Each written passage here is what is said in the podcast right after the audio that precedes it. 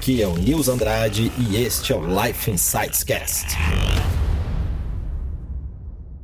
Hoje eu vou responder a pergunta do Anderson Gama, que mandou a seguinte pergunta para mim: qual é o valor do sentimento quando você está indo atrás de um objetivo, atrás de uma meta ou correndo atrás de um sonho?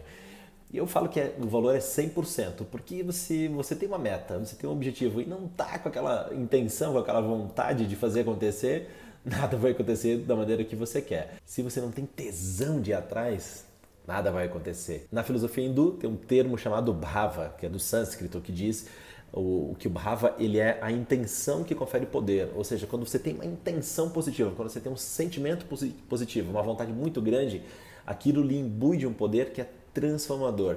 Ou seja, não é tanto quanto você conhece tecnicamente daquilo que você precisa fazer ou qualquer outra coisa, mas é aquela, aquela, intenção, aquela vontade, aquele tesão, aquela inclinação da sua mente para aquele objetivo, isso faz a coisa acontecer. Anderson, então, coloque muita vontade naquilo que você quer fazer, coloque muito sentimento, mas é claro, sem ser dominado pelas emoções.